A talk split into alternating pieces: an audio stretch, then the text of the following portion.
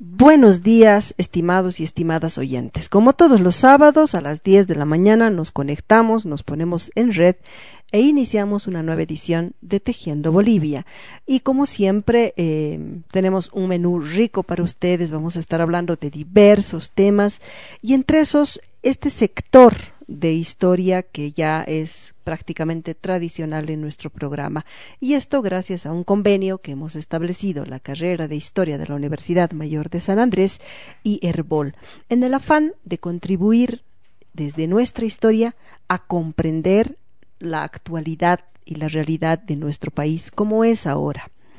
Y bueno, para continuar este ciclo, hemos invitado a Laura Escobari de Querejasu, ella es docente de la carrera de historia, por supuesto, pero además ha sido este, directora de la carrera en algún momento, directora del Archivo de la Paz, ha estado 25 años como docente titular de historia de Bolivia colonial y eh, práctica de archivos en la carrera de historia de la UMSA. Ha estado cuatro años como catedrática e invitada de etnohistoria andina e historia de Colombia colonial en las universidades Javeriana y Nacional de Bogotá, Colombia.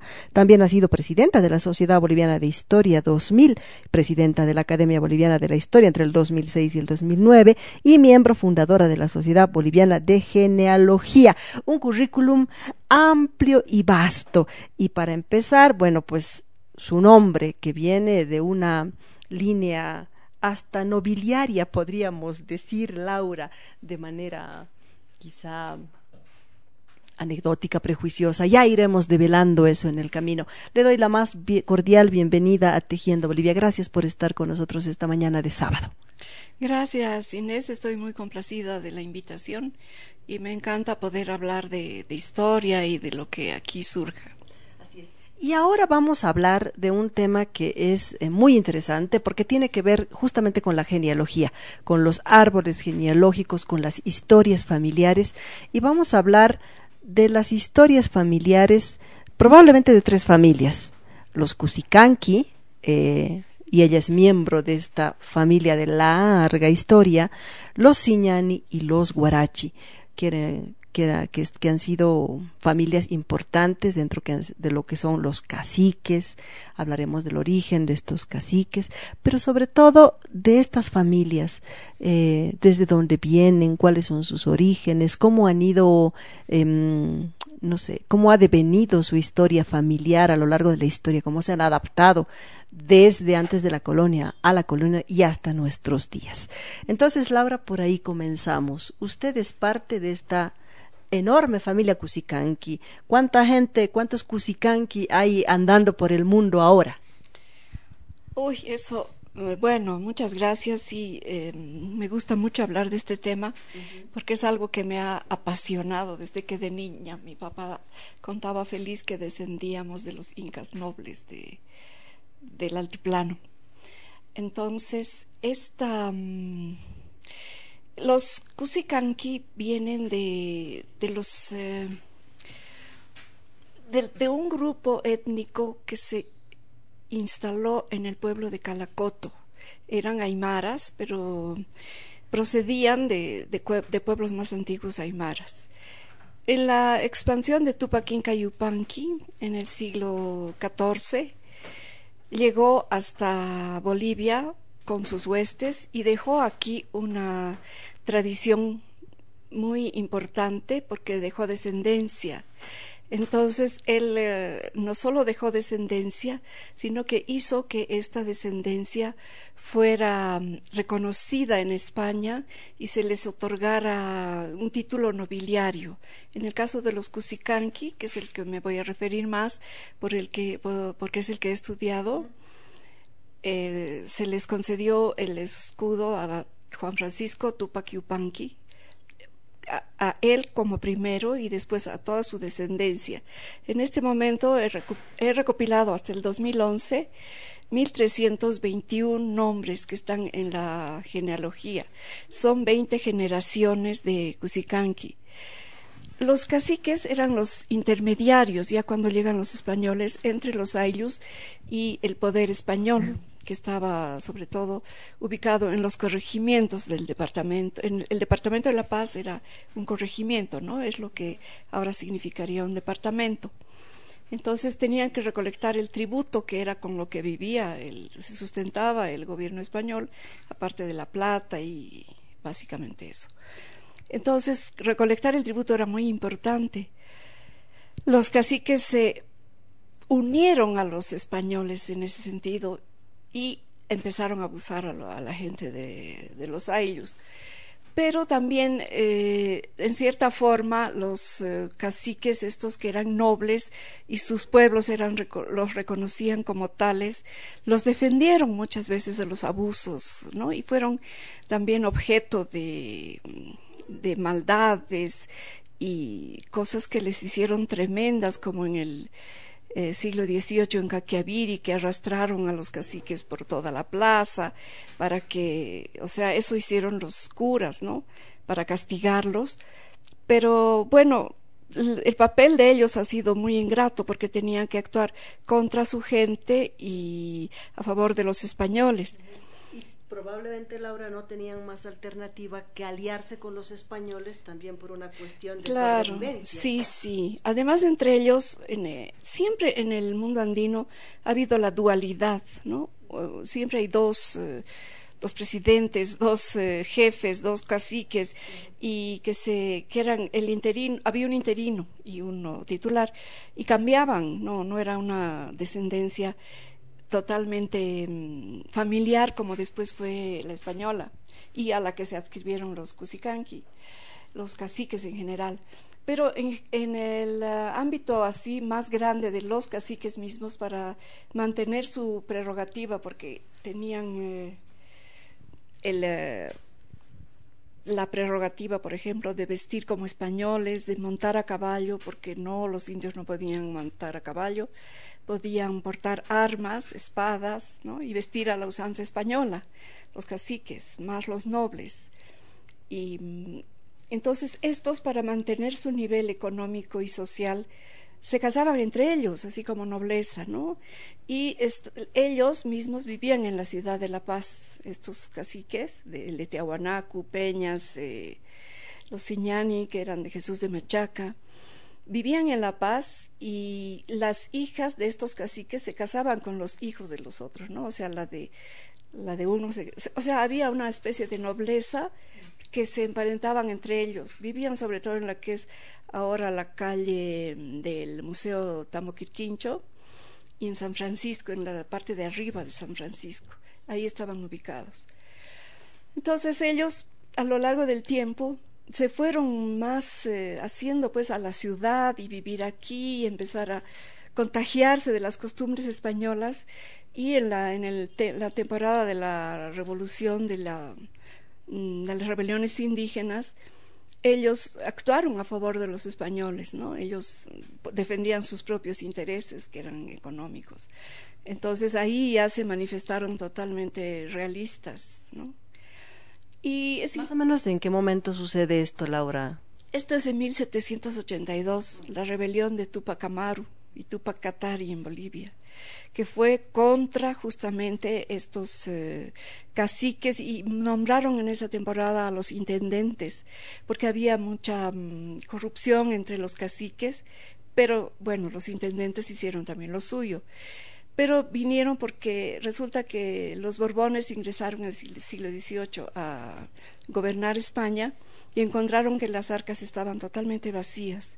Entonces dieron varias medidas. Una medida fue, bueno, medidas específicas de mejorar el, la, la extracción de la plata en, en Potosí con mejoras técnicas también en el agro empezaron a traer ah, un tipo de arado especial, porque ya el arado lo trajeron los españoles, y una serie de estipendios, se podría decir ahora, que les daban tierras a los yanaconas y a gente específica para que eh, tuvieran más acceso a tributo, ¿no? Los españoles. Y bueno, en todas las ramas fue así.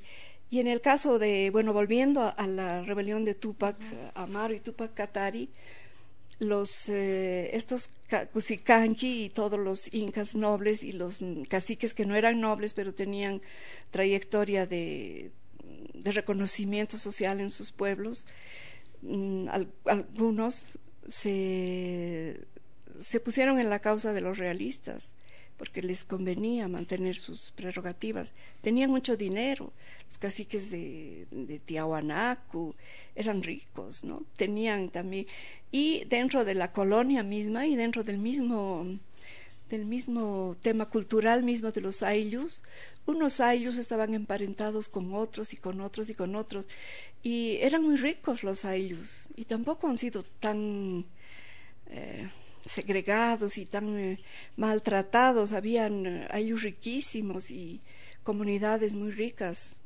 ¿no? Esto lo estudio yo en, en otros libros que tengo. Interesante, Laura. Eh, entonces, la familia Cusicanqui, como estas otras familias de los Guarachi y los Siñani, vienen de una tradición del cacicazgo. Durante la colonia son caciques, pero antes de la colonia ya tenían un nivel eh, expectante, digamos, en la estructura social precolonial, ¿cierto? Antes de la colonia eh, existía el tema de la dualidad de los caciques, ¿no? Un arin, un anan y un urin. En todos los pueblos habían los, la parte de arriba y la parte de abajo.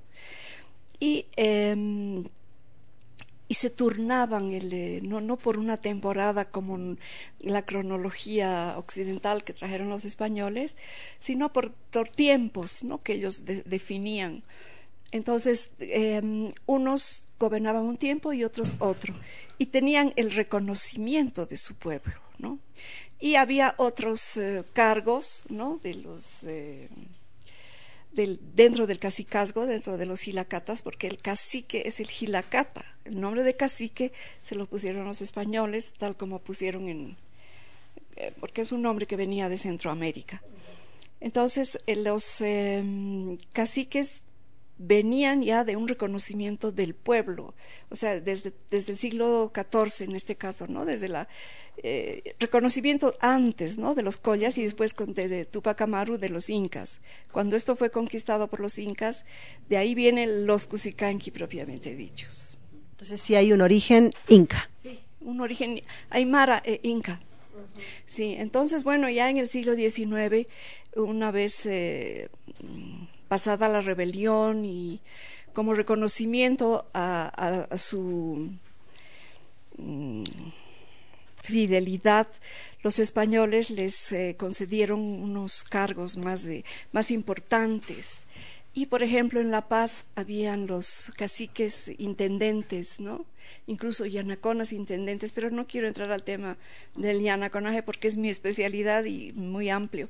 Otro día le dedicaremos ah, eh, un capítulo específico a esto de los yanaconas, que también es interesante. de obra, ¿no? Sería en general en Potosí, aquí. Y, entonces los yanaconas que, bueno, había indios y anaconas intendentes, sobre todo los así renombrados caciques y, jefes de sus pueblos.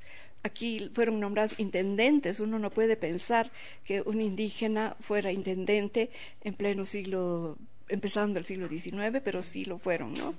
Y también pasaron a ser eh, notarios y, y, a casarse ya con las hijas de españoles pobres y así un poco fueron eh, ingresando a la escala social boliviana. Eso está interesante, porque entonces es a partir del siglo XIX que los eh, Cusicanqui, quizá los Guarachi, los Siñani también, empiezan ya a mezclarse, digamos, con los españoles, empiezan a casarse con ellos, porque antes quizá no. Antes no, eran simples, ellos mantenían su, su nobleza y su, su linaje. muy bien. es, precisa. es perfectamente precisa. Eh, porque los españoles sabían que eran jefes de los ayllus entonces les reconocían, entonces eran ricos los caciques, ¿no? Y para mantenerse ricos tuvieron que, ya empezaron a lo, lo, que sucede en el siglo XIX, principios del siglo XIX, es que los Cusicanqui, como ya venían eh, de vivir aquí y casar a sus hijas con, eh, con los otros hijos de los otros caciques, ya se habían acostumbrado a vivir en La Paz, ¿no?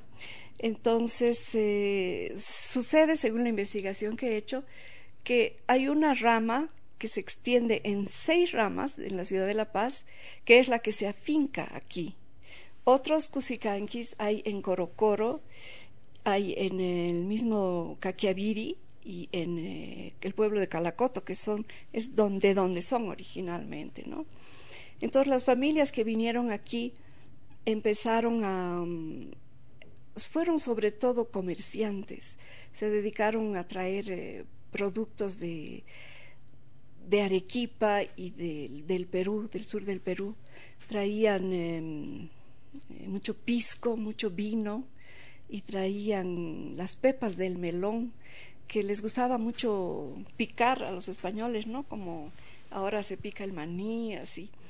Entonces eran, e hicieron mucho dinero, y los que estaban entre los principales que hicieron mucho dinero, y entonces eran ya gente, digamos, apetecible por, por la sociedad de, españoles, digamos, que no eran tan eh, encumbrados, pero ya porque ya dos siglos había pasado y ya aquí eran pues ya terratenientes, dueños de encomiendas que se habían vuelto haciendas y dueños de minas que eran ya los mineros.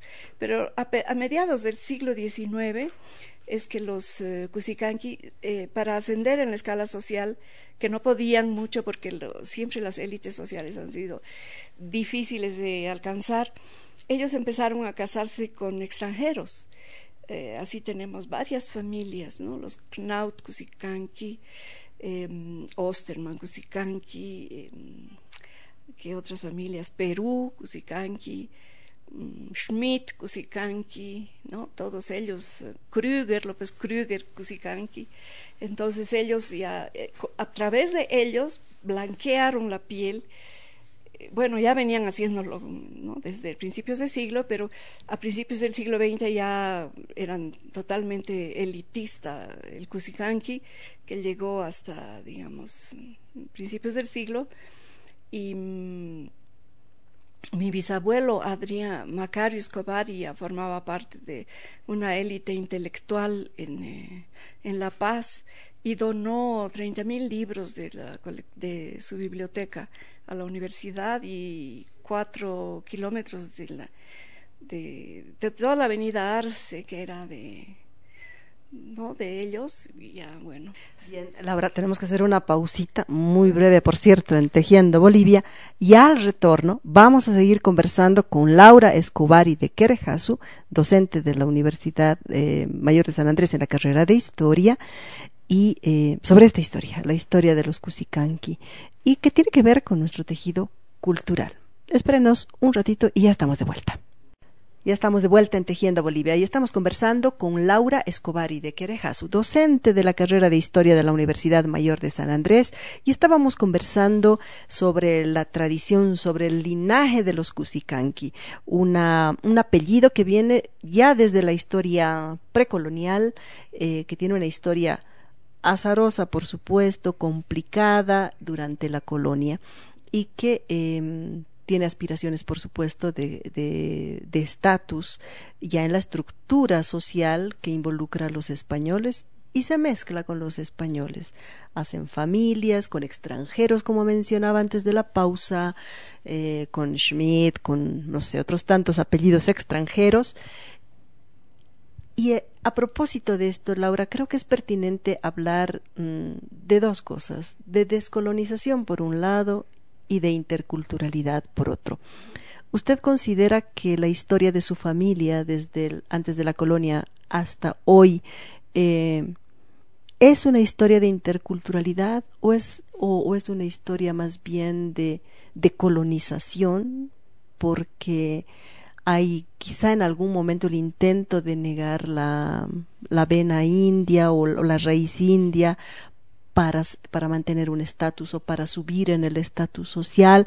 ¿Cómo evaluaría usted eh, la historia de la familia Cusicanqui? A ver, eh, yo creo que la familia Cusicanqui es un ejemplo bien interesante para hablar de, la interculturalidad, básicamente porque es una familia que se ve en la necesidad de eh, mezclarse, trabajar para los españoles y al mismo tiempo mantener la fidelidad y la lealtad que, que tenían los, eh, los, la gente del Ayllu con ellos. Entonces, él es, ha sido una figura doble, ¿no? Por un lado, bien con unos y bien con los otros. Eso, que es el mestizaje, ¿no? Ese es el mestizaje, bien con unos y bien con los otros, porque son ellos la mezcla, nosotros somos la mezcla. Ahora, en este caso de esta familia, yo creo que mm, nunca ha habido negación de, de su origen, ¿no?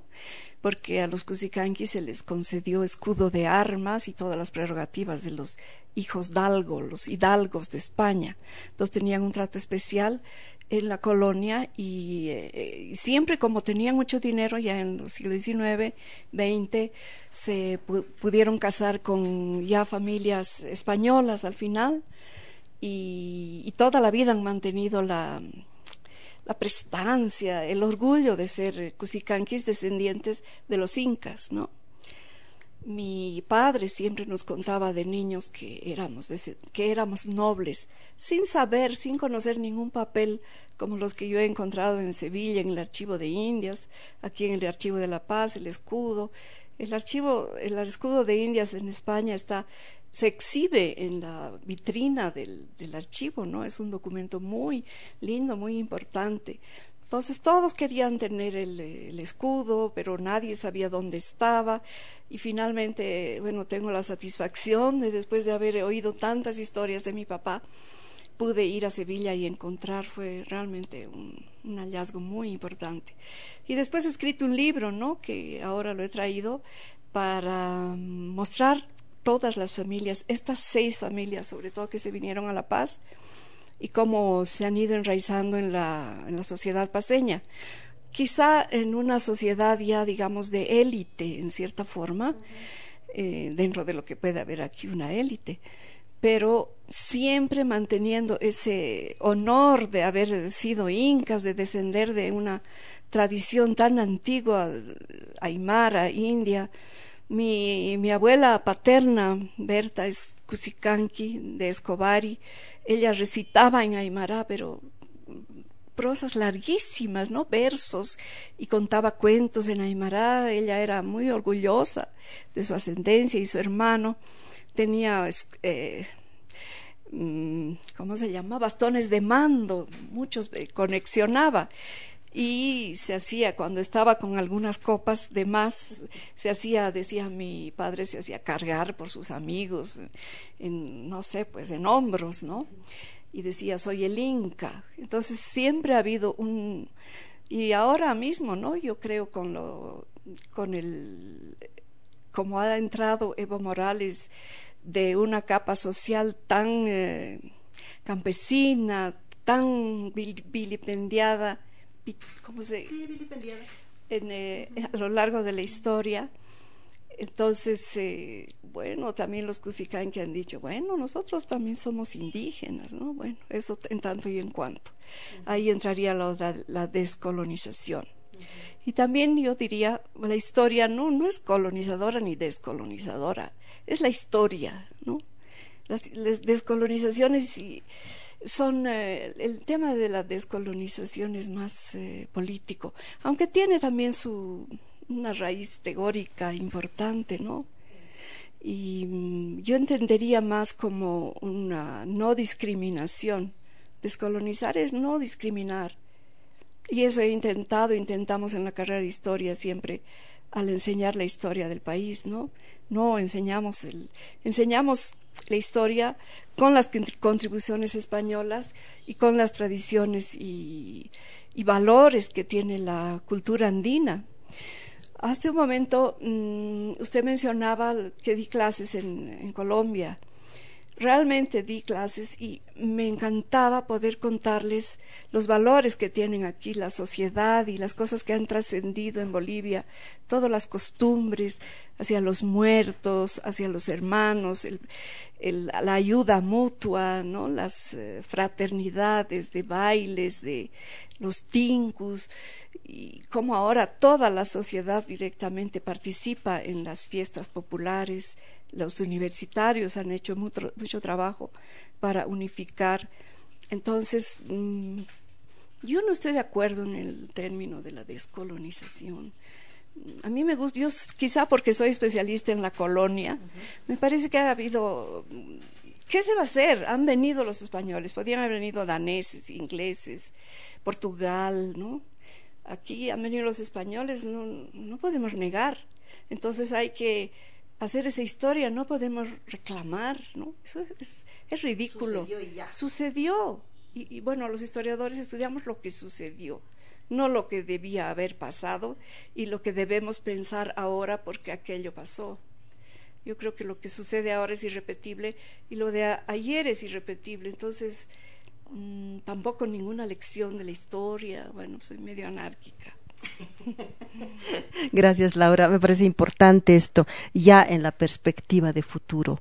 Eh, porque, como usted dice, vinieron los españoles y hay que asumir que vinieron y, y nos dejaron todo lo que nos dejaron.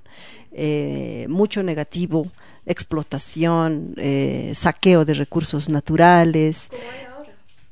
Hay ahora. Hay ahora mucho saqueo, ¿no? Nos están explotando. Y también hay una discriminación hacia el blanco, digamos, ¿no?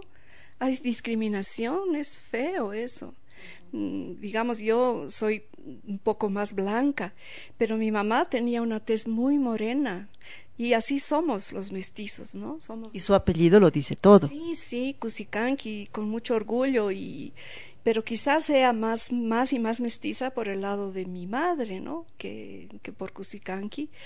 Y eh, eso a mí me llama mucho la atención, ya no debía haber este tipo de discriminación hacia el blanco y hacia bueno, hay mucha connotación política, pero yo no sé, no estoy de acuerdo en todo el tema ahorita que, que a nombre de los, un gobierno indígena haya tanta corrupción y tanto abuso a cholos, indios, mestizos, los blancos, todos nosotros. A propósito de esto, Laura, eh, desde la historia usted ha hecho mucho trabajo de genealogía, ¿no? Genealogía revisar los apellidos, revisar los orígenes y en la historia de su apellido está esto, hay un tejido, un tejido que tiene hilos españoles e hilos indios. Eh, ¿Cuánto nos serviría a todos nosotros como individuos del siglo XXI, como ciudadanos bolivianos del siglo XXI, revisar nuestro árbol genealógico y saber de dónde venimos. ¿Cuánto nos aportaría? ¿Cuánto le ha aportado a usted? ¿Y cuánto cree que le aportaría a la gente conocer su origen para saber de qué está hecho? Bueno, yo como historiadora y aficionada a la historia, sí me ha interesado, pero no sé si sirve a todos.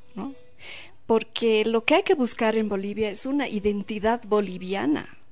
No somos eh, trigo ni limonada, somos todo. Somos eh, somos un todo, hay que buscar. Sí, en México han conseguido mucho más. En Colombia han conseguido mucho. Bueno, en Colombia han exterminado a todos los indios, ¿no? Y es realmente una sociedad realmente muy mmm, muy estratificada socialmente y es medio complicado también por eso. Sin embargo, yo pienso que se puede lograr una bolivianidad recogiendo todo lo bueno de ambas culturas, ¿no? Y sin ponerse en un lugar y en otro, ya basta, ¿no? En la universidad tratamos de hacer eso.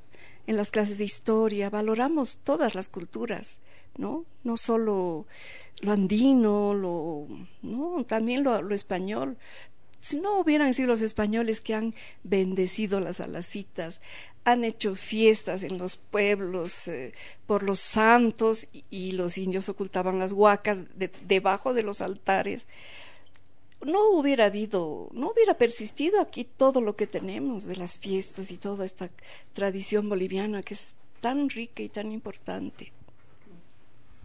Gracias, Laura, por sus aportes.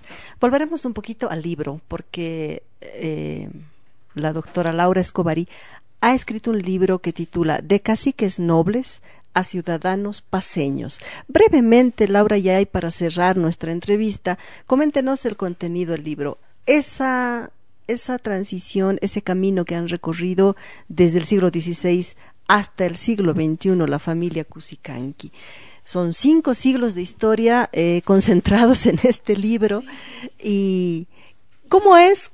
por, qué, por, qué, acaban en ciudadanos paseños? ¿Se concentra en, en La Paz eh, la familia Cusicanqui, el apellido Cusicanqui? ¿Ha ido a otros lados? ¿Se ha esparcido? Básicamente viene del pueblo de Calacoto, que es en el departamento de La Paz y se ha extendido por otros pueblos y es una familia paseña de mucha antigüedad. Entonces el libro trata desde el siglo XVI en que llegan los españoles y eh, nombran al cacique Cusica, al primero, Juan, Francisco Cusicanqui, el primer eh, Cusicanqui de la, de la genealogía. Entonces de ahí he encontrado 1321 nombres que, que son los que están aquí y eh, básicamente he desarrollado las seis familias que se encontraban aquí porque también podía acceder a la tradición oral, a la información oral de muchos mayores, ¿no? He buscado a todos los mayores conocidos y sin conocer que, que iba encontrando las pistas, entonces los he entrevistado y me han dado fotos, me han dado su, aporte, no, todos estaban entusiasmadísimos, entonces eso es lo que recoge el libro.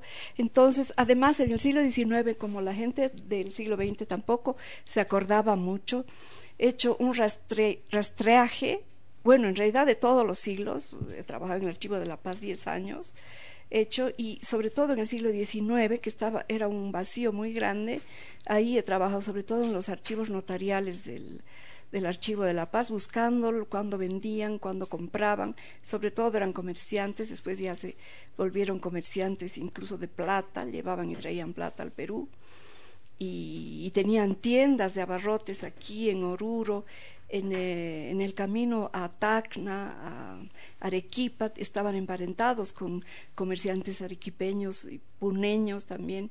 Entonces hay ahí una red con el Perú que, que también une. Entonces por eso los he llamado ciudadanos paseños, pero ya viendo en este momento los hijos de los hijos de los hijos, nuestros hijos y mi generación están en Europa, están en Estados Unidos, en Canadá, ¿no?